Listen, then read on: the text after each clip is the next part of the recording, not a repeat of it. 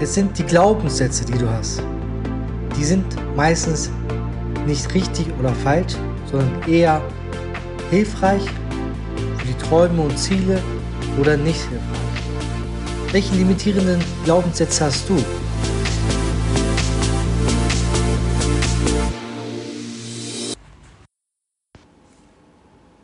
Herzlich willkommen zum Baucheck 24 Podcast mit dem richtigen Mindset zur Traumimmobilie.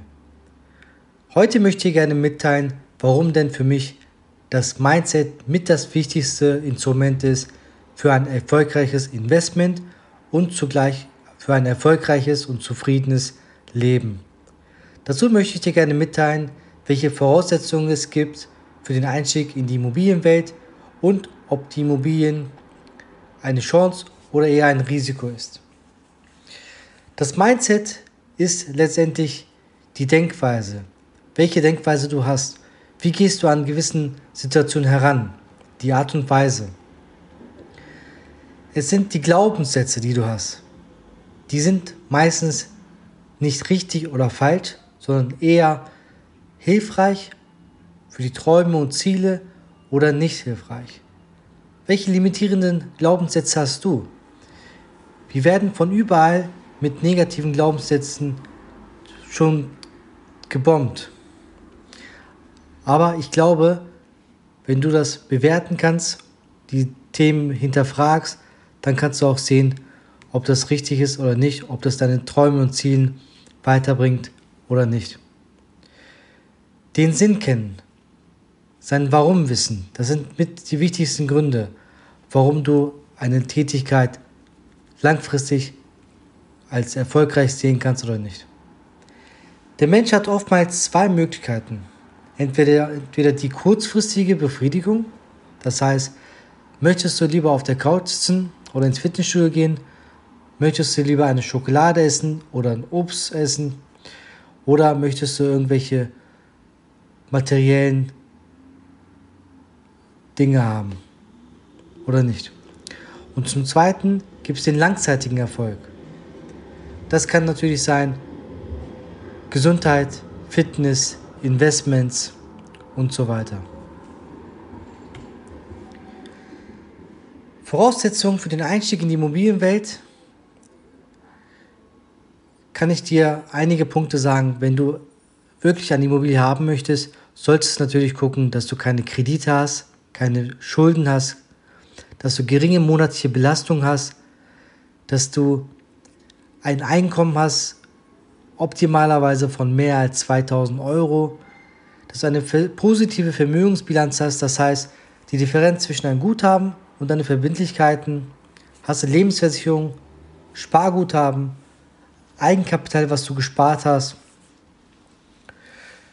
Ja, letztendlich, wenn du schon so weit bist, dass du eine Immobilie kaufen möchtest, solltest du natürlich schauen, dass du nicht alles fremdfinanzierst, auch wenn derzeit die Zinsen sehr niedrig sind, sondern auch gegebenenfalls die Kaufnebenkosten und ein bisschen mehr halt mit Eigenkapital selbst trägst. Dieses Eigenkapital kannst du natürlich selber gespart haben oder von Freunden, Familien leihen oder aber auch mit Eigenleistung beispielsweise in die ganze Geschichte reingehen. Wenn du ein Haus bauen möchtest, kannst du natürlich gucken, dass du mit Freunden, mit Familienmitgliedern beispielsweise die Malarbeiten machst, die Fußbodenbelege verlegst und so weiter. Das sieht natürlich auch bei der Bank ganz gut aus, sodass du auch gegebenenfalls weniger fremdfinanzieren müsstest. Welche Voraussetzungen gibt es noch? Ich würde dir empfehlen, dass du mindestens zwei Konten hast, denn letztendlich solltest du sogar bei zwei verschiedenen Konten, äh, bei zwei verschiedenen Banken zwei Konten haben. Denn lass uns mal ein Beispiel uns angucken. Und zwar möchtest du gerne ein Haus kaufen oder eine Wohnung und hast nur eine Bank, wo du dein Konto hast, letztendlich kann es sein, dass du vielleicht keine guten Bilanzen hast. Und dann wird es natürlich schwierig für, die, für dich, dass du eine Finanzierung dadurch bekommst, ein Darlehen bekommst. Aber wenn du von vornherein für die nächsten drei bis fünf Jahre so planst, dass du zwei Konten hast bei zwei verschiedenen Banken und deine Einnahmen und Ausgaben gut nachweisen kannst, dass du nicht nur Ausgaben hast, natürlich auch mehr Einnahmen hast und auch eine gute Bilanz aufweist, dann hast du natürlich bei beiden Banken, zumindest bei einer, bessere Chancen, als wenn du nur ein Konto hättest bei einer Bank und da vielleicht viel im Minus bist oder immer ein Hoch und ab, auf und ab bist. Daher solltest du schon schauen, dass du kreditwürdig dich auch zeigst. Viele empfehlen auch mehrere Konten, so wie der Bodo Schäfer beispielsweise. Das heißt, du hast ein Sparkonto, du hast ein Investmentkonto und du hast ein Leben, ein Spaßkonto. Das ist auch nicht ohne. Das solltest du auch berücksichtigen, denn wir sind so getrimmt, dass wir nur noch unsere Verbindlichkeiten bezahlen wollen und am Ende des Monats mehr oder weniger auf plus minus null kommen.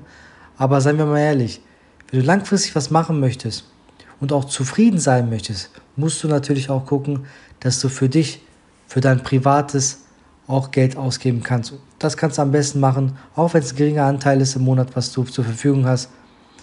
Ein bisschen an die Seite legst und damit auch wirklich dir was gönnst. Das bringt nichts, wenn du nur hart arbeitest, nur die Kredite, die monatliche Belastung abbezahlst und selber für dich nichts machst. Was ist noch wichtig? Meiner Meinung nach solltest du auch zu den Bankberatern einen guten Kontakt haben. Letztendlich haben wir gerade gesprochen, wenn du zwei oder drei Banken kennst und bei zwei, drei Banken deine Konten hast, dann baust du ja irgendwo ein Vertrauen auf. Du hast einen Bankberater, mit dem du immer wieder sprechen kannst, vielleicht auch gegebenenfalls über Verbesserungsmöglichkeiten, über Optimierungsmöglichkeiten, mit dem sprichst, ohne natürlich irgendwelche Pakete abschließt wo du wieder monatlich mehr Belastung hast. Kann Vorteil, vom Vorteil sein, muss es erstmal nicht. Zunächst geht es nur darum, dass du gute Bilanzen zeigst. Und das kann natürlich auch bei dem einen ein bisschen mehr, bei dem anderen ein bisschen weniger dauern. Daher nie, wie gesagt, auf diese kurzfristige Situation sich angucken, sondern auch die langfristige äh, Situation anpeilen. Was ist noch wichtig? Ich finde, du solltest früh genug zu Handwerkern, zu Freunden, die vielleicht auch äh, bauliche Erfahrungen haben, die auch dich unterstützen können, Kontakt aufnehmen.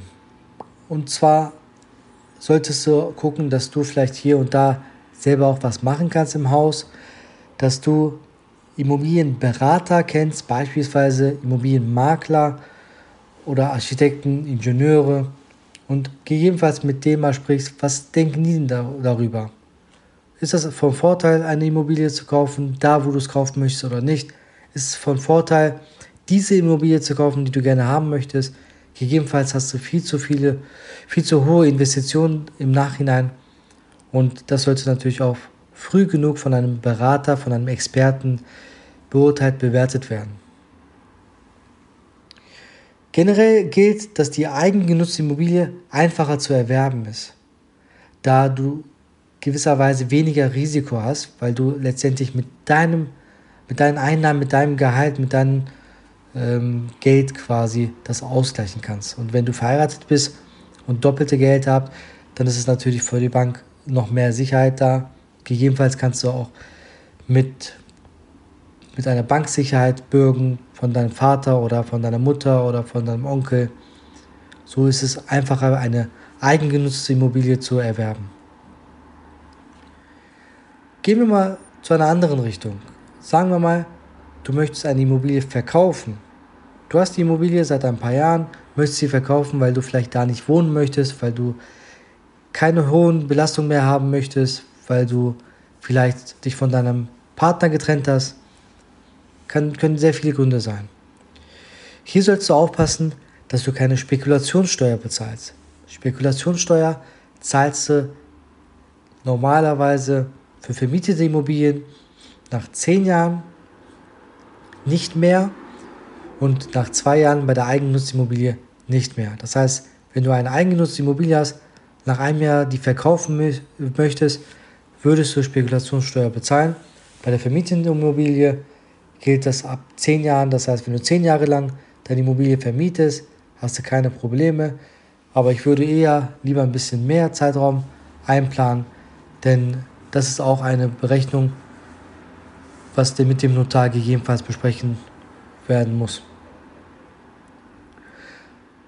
Beim Kauf von Immobilien, wenn du beispielsweise mehr als drei Objekte innerhalb von fünf Jahren kaufen möchtest, dann ist die Spekulationssteuer aufzuzahlen. Das heißt, die drei Objektgrenze. Die kann allerdings auf zehn Jahre ausgedehnt werden, wenn von, von, von, von vornherein beispielsweise eine Absicht zur Veräußerung geplant war und eine hauptberufliche Tätigkeit im Baubereich erfolgen soll. Das heißt, wenn du planst, so oder so in diesen Bereich zu gehen, vielleicht in die Bauträgergeschäft, vielleicht in, die, in das Immobiliengeschäft und du planst in drei bis fünf Jahren langsam, langsam eine Firma zu gründen, dann eine GmbH zu gründen und möchtest wirklich langfristig mit Immobilien handeln, dann könnte es wieder vom Vorteil sein, dass es halt auch berücksichtigt wird und keine Spekulationssteuer ansteht. Aber die Absicht muss klar sein. Ich hoffe, dir hat diese Folge gefallen. Dann lass uns eine 5-Sterne-Bewertung auf iTunes und abonniere diesen Podcast, um keine Folge mehr zu verpassen. Schreib mir gerne noch ein Feedback bei Instagram unter thailand.kaidul oder gerne auch eine E-Mail an die podcast.baucheck24-online.de. Ich wünsche dir alles Gute und bis demnächst.